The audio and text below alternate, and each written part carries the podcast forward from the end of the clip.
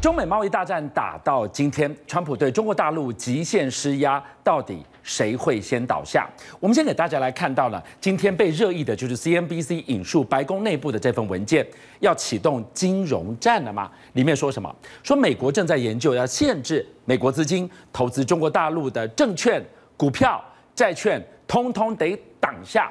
这意思就是。拒绝让美国资金去参与中国大陆的投资，有钱可赚，你不让我赚，那美国的经济有强到那个地步吗？我们一个一个带大家来检视。先给大家看到这个非常重要的一个是美国的领先指标。这个领先指标怎么看呢？我先画出一条零轴线，这个地方零轴线其实就是一个生死存亡线。如果跌破了零轴线，都有大事发生。我们现在看到历史告诉我们，在两千年这次跌破惯破之后呢，随即带来发生的就是网络泡沫。到了二零零八年这一掼破呢，接着发生的就是金融风暴。那二零一九年的十这个所谓的领先指标呢，来到多少？零点七八，已经很接近零轴了。换句话说，会不会掼破？冠爆之后会发生什么事情？现在恐怕不容我们有任何乐观的理由。好，来关注，来察觉美国的。繁荣景气与否，还有另外一个温度计，就是车市。一句话说，从汽车销量观天下。为什么？我们给大家看到这个是美国汽车销售九月出来的最新的数字。这个数字告诉我们什么呢？导播，我们看到这个地方，大家也许看得不清楚，画出来，我用念念给大家听。那么里面发生了一件非常严重的事情，就是三大的亚洲车厂，包含了丰田、本田、日产。他们九月份在美国的销售数字啊，都呈现锐减两位数字。它的严重程度在哪里？各位观众，我们知道所谓的火车头产业，有人说是盖房子的营造业，有人说是汽车销售的数字，这两个都被称作是火车头。但问题是，房子投机炒作的几率高，你可以买来囤，等它涨了卖。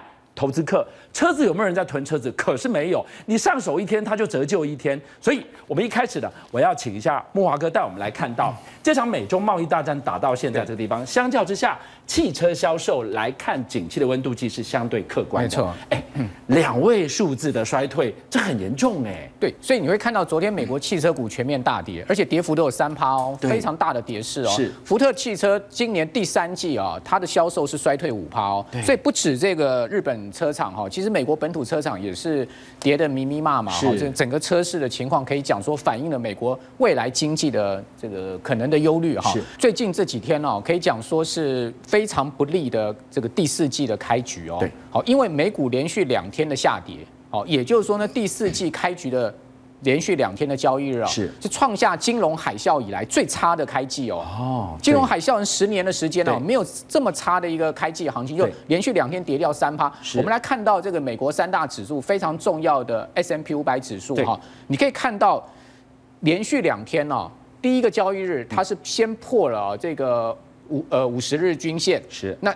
结果呢？第二个交易日，哈，就最新一个交易日破了一百日均线，哈，你可以看到这个是一个非常明显的破线格局啊，在这个地方，这根黑 K 棒，啊，大家看得很清楚啊，它是直接灌破了这条线呢，是一百日均线，对，然后前一天呢是直接是跌破了这个五十日均线，是，也就是说连破两条重要均线，所以美国现在的技术分析告诉我们什么呢？告诉我们这边有一条上升趋势线，嗯哼，好，这个上升趋势线呢，S M P 五百指数在两两千八百八十四点。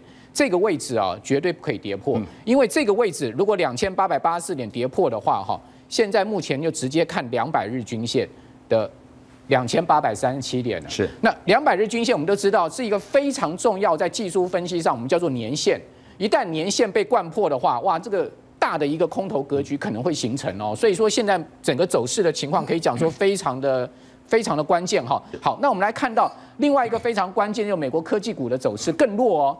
你可以看到，纳斯达克指数啊，不但是跌破了一百日均线跟五十日均线，它已经几乎要跌到我们刚刚讲的非常关键的年线，就两百日均线了。是，就像你可以看到，它其实离两百日均线差不太多嘞。那我们常讲一句话叫做什么？事不过三呐，有没有？对。为什么讲事不过三呢？因为纳斯达克指数在今年的走势以来啊，虽然它是一个多头走势，对。但是你可以看到，它前面已经有两次的经验，破了两次。对，它已经有两次经验是破了两百日均线。但是呢，美国股市非常强，破了之后呢拉上来，破了之后拉上来。那这一次如果真的灌破的话，还有没有那么 lucky 呢？对我们讲事不过三，好，所以说要非常注意这样的状况。好，好，那另外呢，我们来看到在美国三大指数上面哈，除了我们刚刚讲的一个 M 头形态以外哈，非常关键的在哪里？在它出现了一个右肩的倒状反转。什么叫倒状反转？你看到这个地方是不是一个跳空缺口？对，这边又一个缺口，左缺右口，这个叫做倒状反转。通常倒状反转这个上面形成了一个倒形的话，非常的危险。嗯，也就是说呢，这个倒状反转一旦真的确立这个空头态势的话，哇，那下去可能是有一个蛮大的幅度哦。好，所以告诉你什么？告诉你整个美国现在目前的经济可以讲是压力重重。所以经济学家已经讲了，这个是什么造成的？贸易战造成。是。那川普，你到底在？下一轮的贸易谈判上，你们要稍微松口一点呢，稍微松手一点呢，还是你要继续穷追猛打？那现在这个问题就很关键了，关键在哪里呢？礼拜五马上要公布出来的非农业就业数据叫 Non-Farm Payroll。好，大家看到在 Non-Farm Payroll 公布之前的这个礼拜三，它一定会公布 ADP 的这个呃数据哈，这个数据掉到了三个月以来的低点，一样就业数据告诉你礼拜五出炉的数据可能不好。那你觉得川普现在在忙什么呢？我告诉大家啊，大家今天可以啊上川普的推特去欣赏一下，非常精彩。我今天早上一起床，第一件事情先看川普的推特。他在忙什么呢？哇，他真的是连珠炮哦！一个晚上他发了不知道十几条推言呢。你看啊，这个川普说啊，他 look look at this photograph，就你哎，大家看清楚这个照片。是，好，这个照片是什么？你知道吗？这个人是谁？Joe Biden。拜登当副总统的时候，不是被奥巴马指派去处理乌克兰的问题吗？是。好，那这个人 Hunter 是谁？Hunter 就他儿子。哦，啊，是。那这个人是谁呢？这个人是乌克兰的天然气公司的执行长。那我们不是讲吗？瓜棚李下。对啊，他的意思就是说，你看，肮脏鬼被我逮到了吧？这张照片告诉你什么？他们四个人是个 buddy buddy 在一起打高尔夫球，父子党加上这个乌克兰的天然气公司的执行长，你说有没有鬼？请大家看清楚这张照片。是，他知道这弹劾案后面的问题很大，是，所以他现在要赶快啊，要要尽尽全力一搏啊。所以他骂民主党说什么呢？他说他们是在 bullshit。你看他用 bullshit 还用大哇，他真的是锁不住那张嘴了。哎，你现在贸战当前，你后院到处着火，经济数据不好看，然后通乌门又在这里烧。啊，没错，你讲的一点都没有错。但是川普他就必须要把这些焦点转移啊，就说不是我的问题啊，都是别人搞我的。他们要搞这个 impeachment 啊，是政变。哦，他说呢，呃，民主党从来不干好事，他们呢都把他们的时间跟精力浪费浪费在这些 bullshit 的事情上面。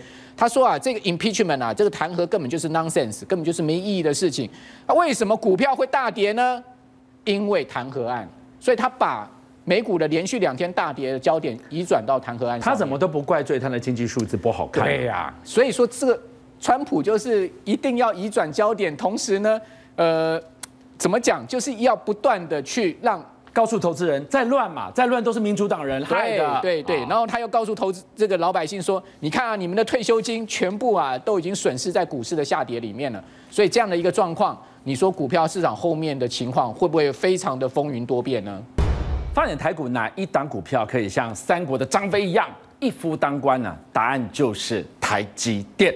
身是台积电也孰可来战？好，我们给大家看到，在昨天美股呢跌了五百点，这下心想亚股一列的哑巴。我们来看到日本今天跌了一点八趴，韩股呢跌了一点九五趴，而台股呢，台北股市跌了零点六趴。全球最强相对抗跌，为什么？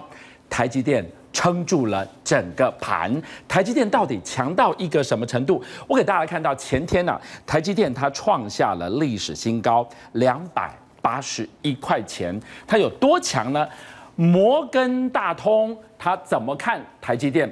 小摩说两百八十一块已经历史新高了哦，不会太贵啊？什么道理？说来听一听。我们给大家画两个重点。第一个，他说。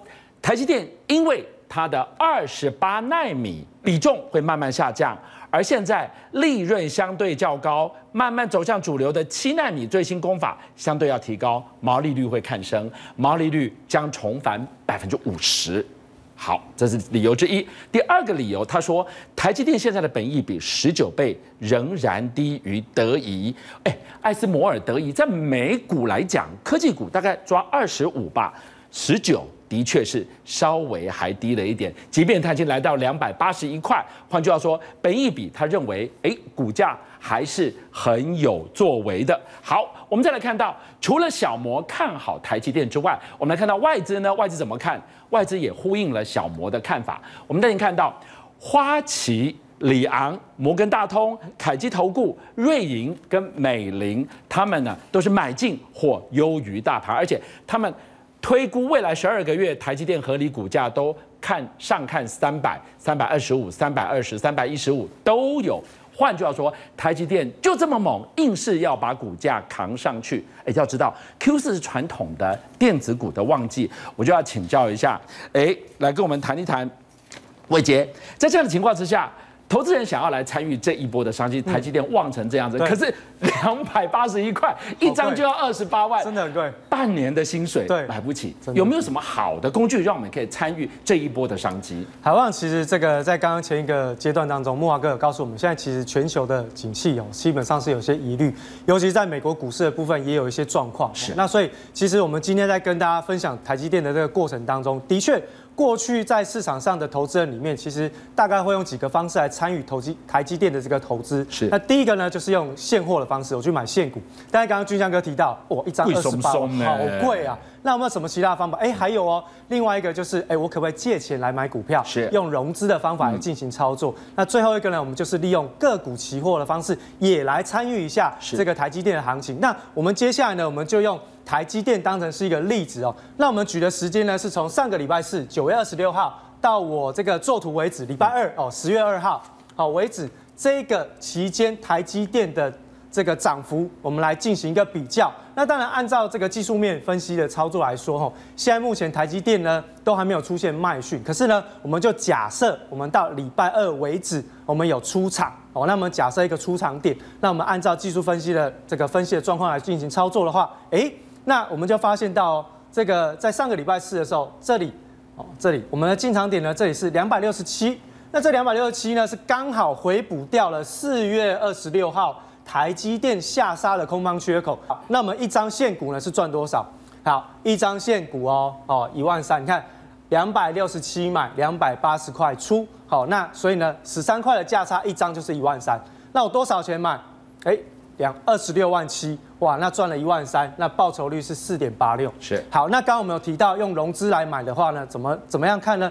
那融资哈，因为自备款是四成，所以呢，这个二十六万七呢，瞬间你的本金就剩下十万六千八。那同样一张赚一万三，但是呢，我们的报酬率上升来到了百分之十二。是，哦，所以其实哎，本金有下降了嘛，对不对？好，越来越便宜。好，但是呢，居然哥以为这个就已经很便宜了吗？不是十二趴还不够甜，我还有更好的，呃，我还有更好的方式来参与台积电这一波的行情。我们就来看一下，如果我们是用个股期货的方式，我们抓同样一个区间，九月二十六号到十月二号为止，那同样是两百六十七块进。那各位看一下哦，我一样二六七进，然后二八零出。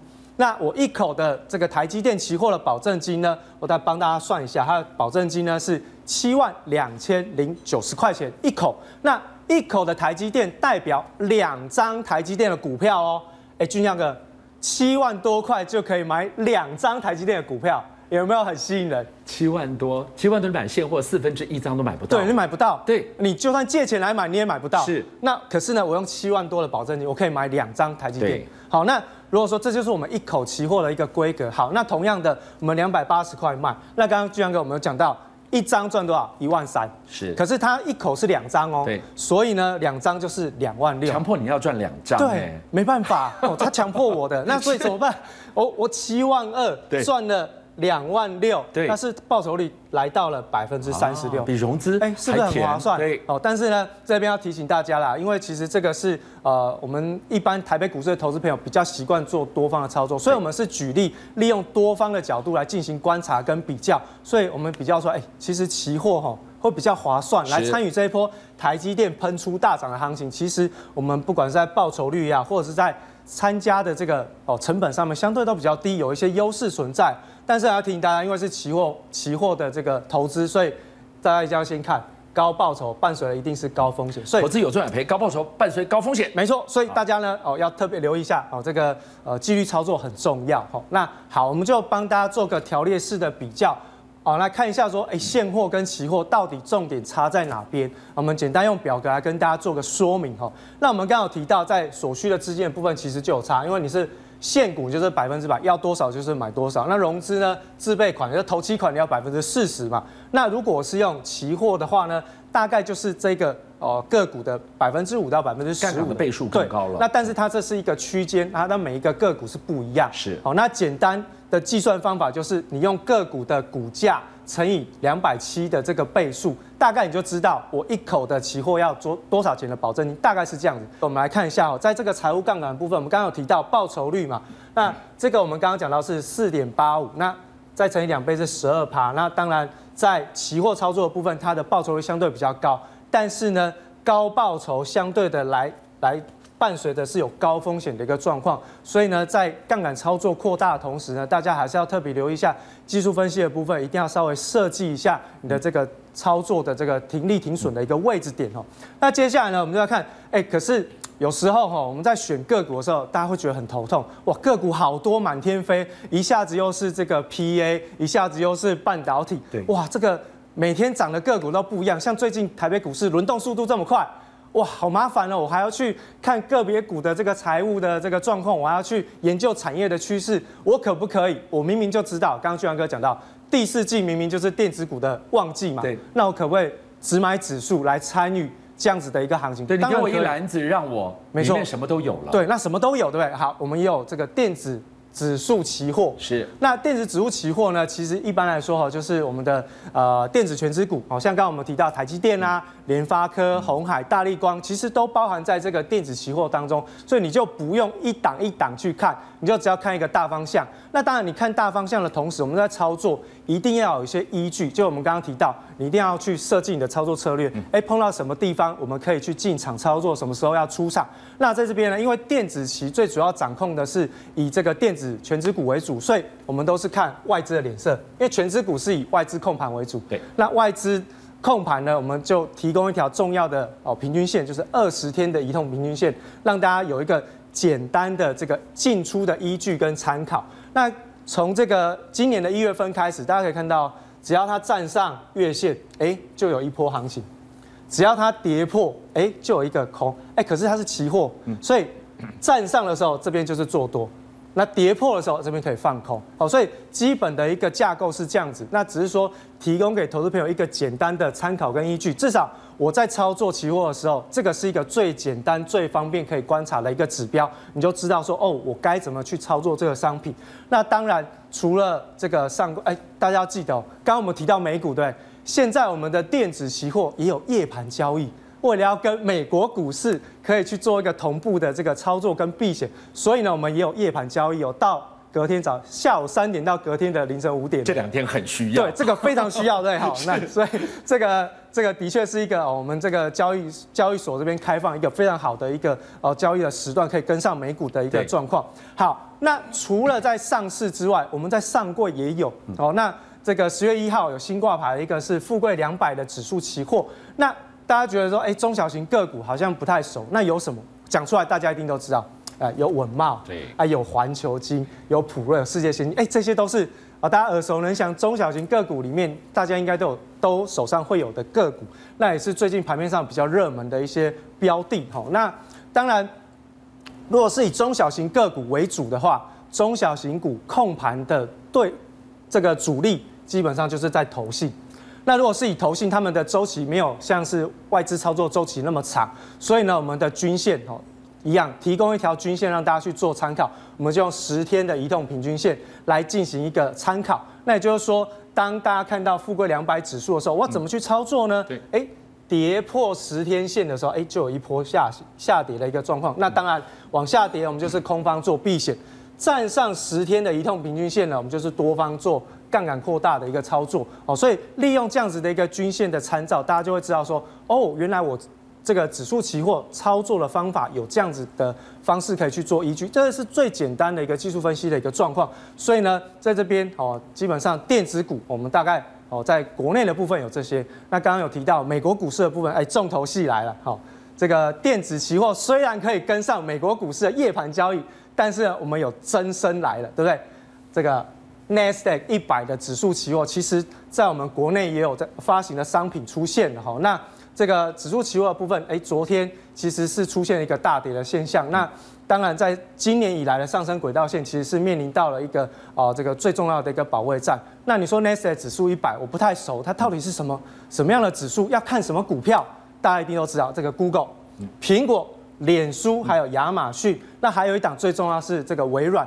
光是这五档股票占了这个指数就将近快百分之四十，所以你只要看到这五档股票的涨跌，你就大概知道，哎，Nasdaq 一百我是应该要去怎么做操作。好，那所以呢，在这个指数期货的部分要特别跟大家讲，因为它是一个期货的操作商品，所以伴随的是比较高风险的一个状况，要提醒大家，你一定要有一些纪律哦，然后要执行停损哦，你不要说，哎，像这个。这跟我们个股操作不一样，不要说哎操作错了，我就一直抱着，哎手上不能抱错误的部位哦，你要一抱着哦，这个可能会比较惊人的一个风险会存在哦，所以还是要特别提醒大家，它跟我们现股操作不一样，所以它变成是一个属于周期性，然后而且你要有纪律的一个操作的一个商品哦。好，那接下来我们就来看一下说，哎第四季有没有什么样的投资机会？那在电子股，刚刚俊亮哥有提到哦，它就是一个确定，它就是一个消费旺季。我们从过去这十年以来的一个统计经验发现，哎，其实真的到八月以后就开始进入到哦电子的高峰期。你看，不管在资通讯产品还是在电子产品，其实在这一波这个哦这个都是哦出货的高峰期。是，所以几乎过去的统计经验是这样。所以大概到第四季呢，八成左右的机会会有哦往上。这个成长的机会，但是呢，我们现在的这个整个国际的局势哦是比较不稳定，然后川普随时随地发推文，就会造成一些震荡，所以呢，还是要提醒大家，虽然我们有基本面的一个保护，但是随着哦国际经贸环境的不稳定，还是会有一些震荡的风险存在哦。那当然，这个电子产业当中一定有一些重点的族群，那我们就来看一下哈。那刚刚有提到半导体，那这个是北美的半导体设备的出货金额，我们可以看到，其实从今年的下半年开始，已经出现了一个谷底翻扬的状况。那虽然说零轴线是在这里，好，好像还在零轴以下，可是呢，它是有持续出现谷底反弹的一个现象，甚至呢，在半导体协会也好，还是我们国内的这个吉邦科技，他们所释出的一个半导体产业的看法，对于明年来讲都是相对展望比较好，所以。在半导体的产业族群当中，你说这个台积电啦、这个联发科啦，或者是日月光等等这些龙头的产业个股，一般来说，我们台湾的半导体产业它的成长性都会优于国际半导体产业的成长哦。那所以在半导体产业的部分，大家还是可以持续的留意。然后，那接下来呢，就是一个比较哦最近的盘面热门，就是苹果的部分。好，那苹果呢也即将要进入到出货高峰。那它的出货高峰什么时候？每一年的第四季到隔年的第一季，大家都觉得好奇怪，而怎么这样？因为九月份推新机，对，真正开始热卖，我们的第四季到明年第一季过年之前会最旺。所以其实，在苹果相关的概念股上面，其实大家也可以留意。也就是说，比如像红海啊、大力光啊、玉金光啊、台骏，其实都可以利用我们刚刚跟大家分享的这个操作方式，去进行一个短波段行情的操作。